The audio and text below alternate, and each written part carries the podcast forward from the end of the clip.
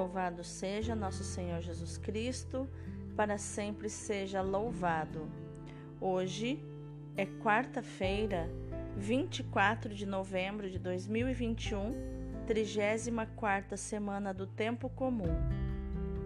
Santo André Dunglac e companheiros mártires, rogai por nós. Os nossos santos vietnamitas.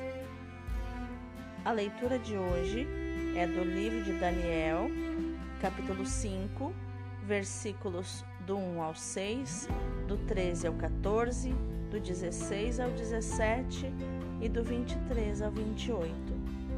Naqueles dias, o rei Baltazar ofereceu um grande banquete aos mil dignitários de sua corte, tomando vinho em companhia deles. Já embriagado, Baltazar mandou trazer os vasos de ouro e prata que seu pai Nabucodonosor tinha tirado do templo de Jerusalém para beberem deles o rei e os grandes do reino, suas mulheres e concubinas. Foram, pois, trazidos os vasos de ouro e prata, retirados do templo de Jerusalém, e deles se serviram o rei e os grandes do reino, suas mulheres e concubinas, bebiam vinho e engrandeciam seus deuses de ouro e prata, de bronze e ferro, de madeira e pedra. Naquele mesmo instante apareceram dedos de mão humana que iam escrevendo diante do candelabro sobre a superfície da parede do palácio, e o rei via os dedos da mão que escrevia. Alterou-se o semblante do rei, confundiram-se suas ideias, e ele sentiu vacilarem os ossos dos quadris e tremerem os joelhos. Então Daniel foi introduzido à presença do rei, e este lhe disse: És tu, Daniel, um dos cativos de Judá, trazidos de Judá pelo rei meu pai? Ouvi dizer que possuís o espírito dos deuses e que em ti se acham ciência, entendimento e sabedoria em grau superior. Ora, ouvi dizer também que sabes decifrar coisas obscuras e deslindar assuntos complicados. Se, portanto, conseguires ler o escrito e dar-me sua interpretação, tu te vestirás de púrpura e levarás ao pescoço um colar de ouro e serás o terceiro homem do reino. Em resposta, disse Daniel perante o rei: Fiquem contigo teus presentes e presenteia um outro com tuas honrarias. Contudo, vou ler, ó rei, o escrito e fazer-te a interpretação. Tu te levantaste contra o Senhor do céu, os vasos de sua casa foram trazidos à tua presença e deles bebestes vinho, tu e os grandes do reino, suas mulheres e concubinas. Ao mesmo tempo, celebravas os deuses de prata e ouro, de bronze e ferro, de madeira e pedra, deuses que não veem nem ouvem e nada entendem.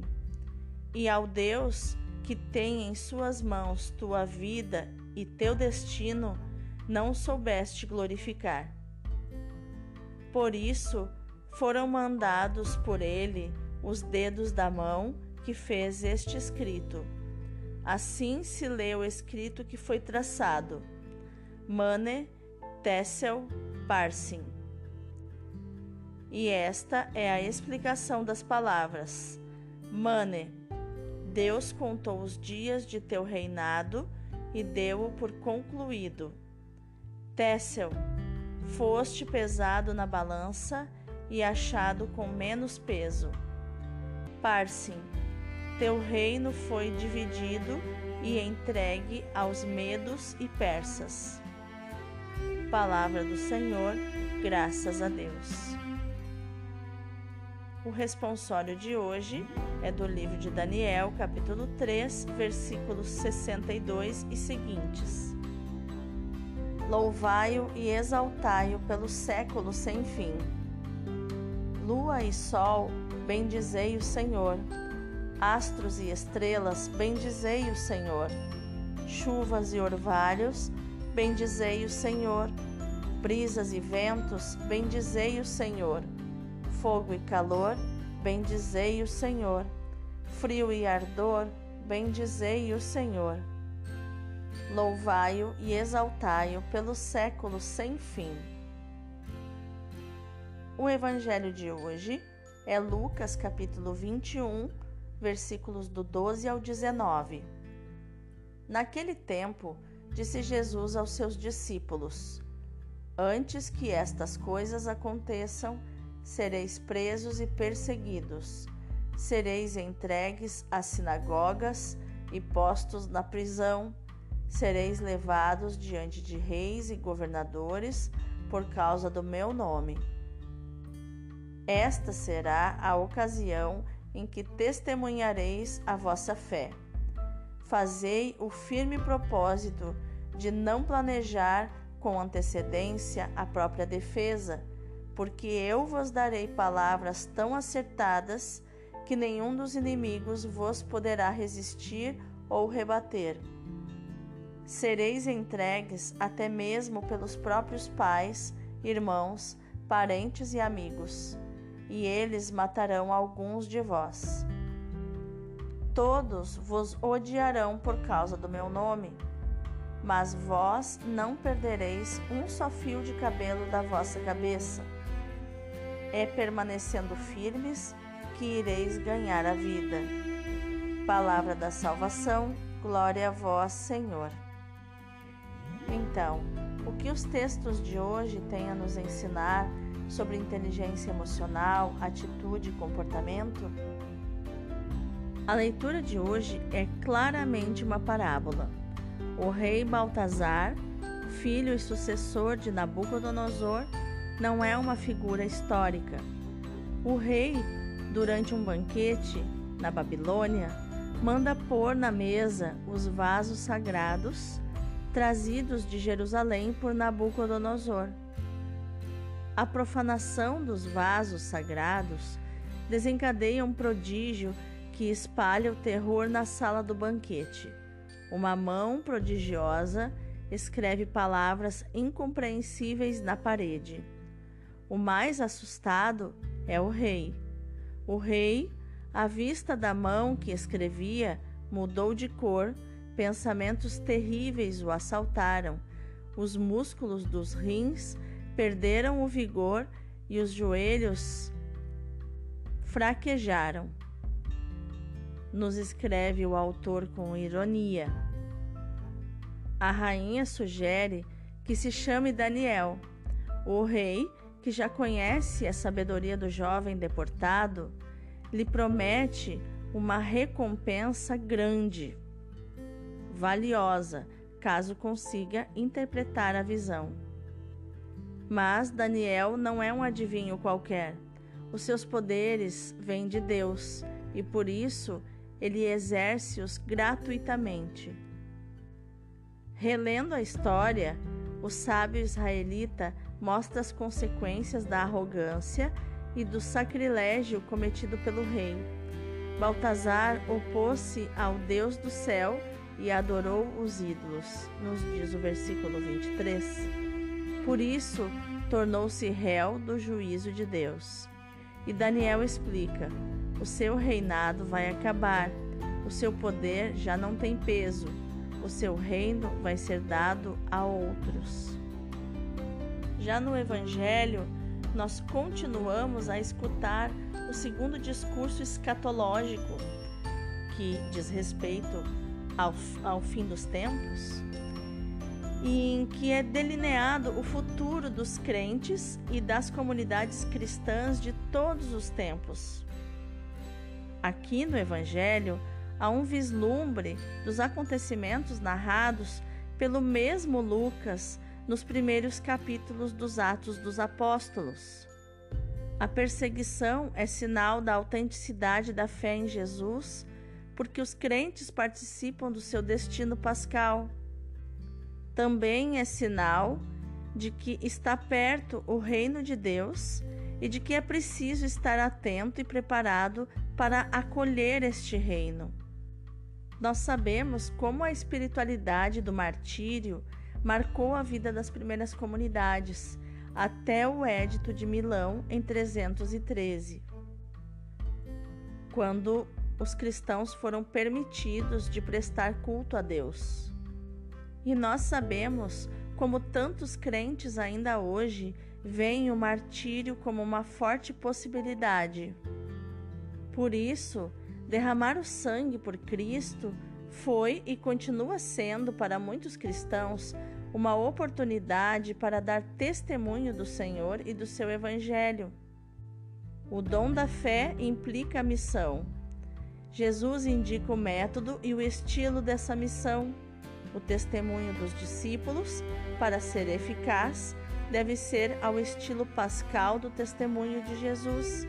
Não é preciso preparar a própria defesa, nem imaginar métodos de defesa meramente humanos ou fazer apelo a estratégias terrenas. O que é preciso é viver de pura fé, abandonar-se ao poder de Deus, confiar na sua providência. Cristo não deixará faltar a eloquência e a coragem aos seus fiéis. A perseverança é o distintivo dos mártires. A linguagem de imagens fortes dos textos apocalípticos, ela nos causa terror, mas gera a mensagem de esperança. Que relação pode haver entre as duas leituras de hoje? A primeira narra um banquete real perturbado por um episódio misterioso, e o Evangelho refere a promessa de perseguições contra os seus discípulos feita por Jesus. Mas há uma relação de contraste muito significativo entre as duas leituras. Na primeira leitura, vemos o triunfo de uma personagem rica, poderosa, que atingiu o mais elevado grau de sucesso humano. O rei Baltazar exerce o seu domínio sobre um imenso império e pode organizar festas grandiosas, como o grande banquete que preparou para os seus dignitários. No Evangelho, Jesus anuncia aos seus discípulos uma sorte bem diferente. Serão perseguidos, irão presos, serão colocados diante de reis e governadores por causa do nome de Jesus. E o pior, serão entregues e denunciados pelos pais, irmãos, parentes e amigos hão de causar a morte de alguns de vós, e sereis odiados por todos por causa do meu nome. Os discípulos de Jesus não terão a felicidade de um banquete como os dignitários de Baltazar, mas a mísera sorte com que é tratado como criminoso. Um contraste tão violento entre as duas situações, um contraste tão violento entre as duas situações que nos escandaliza, porque é injusto. O rei Baltazar abusa do seu poder para cometer sacrilégios. Manda que sejam trazidos para o banquete os vasos sagrados do Templo de Jerusalém e os profana, usando-os para beber e embriagar-se. Assume a figura do ímpio triunfante e insolente, como aparece no Salmo 73. A infelicidade dos discípulos de Jesus também é escandalosa, porque não merecem ser perseguidos, postos na prisão, odiados. A única razão da hostilidade contra eles é o apego a Jesus, a sua fé nele. Como é possível serem perseguidos por estarem apegados a uma pessoa tão boa como Jesus? Não tem qualquer lógica, mas é assim, é uma manifestação do mistério da iniquidade. A Sagrada Escritura não cala nem omite as provações pelas quais passam as testemunhas de Deus, porque não é um livro enganoso ou falsamente consolador. Quanto mais é vivo o quadro da catástrofe, mais ressalta a firmeza da fé. Enquanto Baltazar empalidece, ecoam seguras as palavras de Daniel: Deus mediu o teu reino e pôs-lhe um termo, um fim, uma conclusão. O cristão revive os sofrimentos de Cristo de acordo com a interpretação de Santo Agostinho. Estas tribulações vividas por todos os cristãos atingem com maior razão aqueles que, por vocação e pelo carisma da oblação reparadora, são chamados a sofrer pela propagação do Evangelho em união com Cristo. Vamos orar? Senhor, mantém-me forte e corajosa, para que não trema nem vacile diante das provações da vida, nem diante das perseguições promovidas por aqueles que se opõem a ti e ao teu reino. Dá-me luz para discernir a tua presença e o sentido do caminho que nos propões. Dá-me força para testemunhar a minha fé. Conforta-me quando me sinto triste e abandonada. Só tu podes ajudar-me, sustentar a minha fé, reanimar a minha esperança e dar calor à minha caridade. Só tu podes dar-me palavras de sabedoria para resistir aos ataques dos teus e meus adversários. Obrigado por estares comigo, Jesus. Obrigado porque a minha fraqueza mostra que só em ti há força, a vida e a salvação. Amém. E que no dia de hoje, meu irmão, minha irmã, você possa meditar nos versículos 14 e 15 de Lucas 21. Não vos deveis preocupar-vos, eu próprio vos darei palavras de sabedoria. Deus abençoe o teu dia.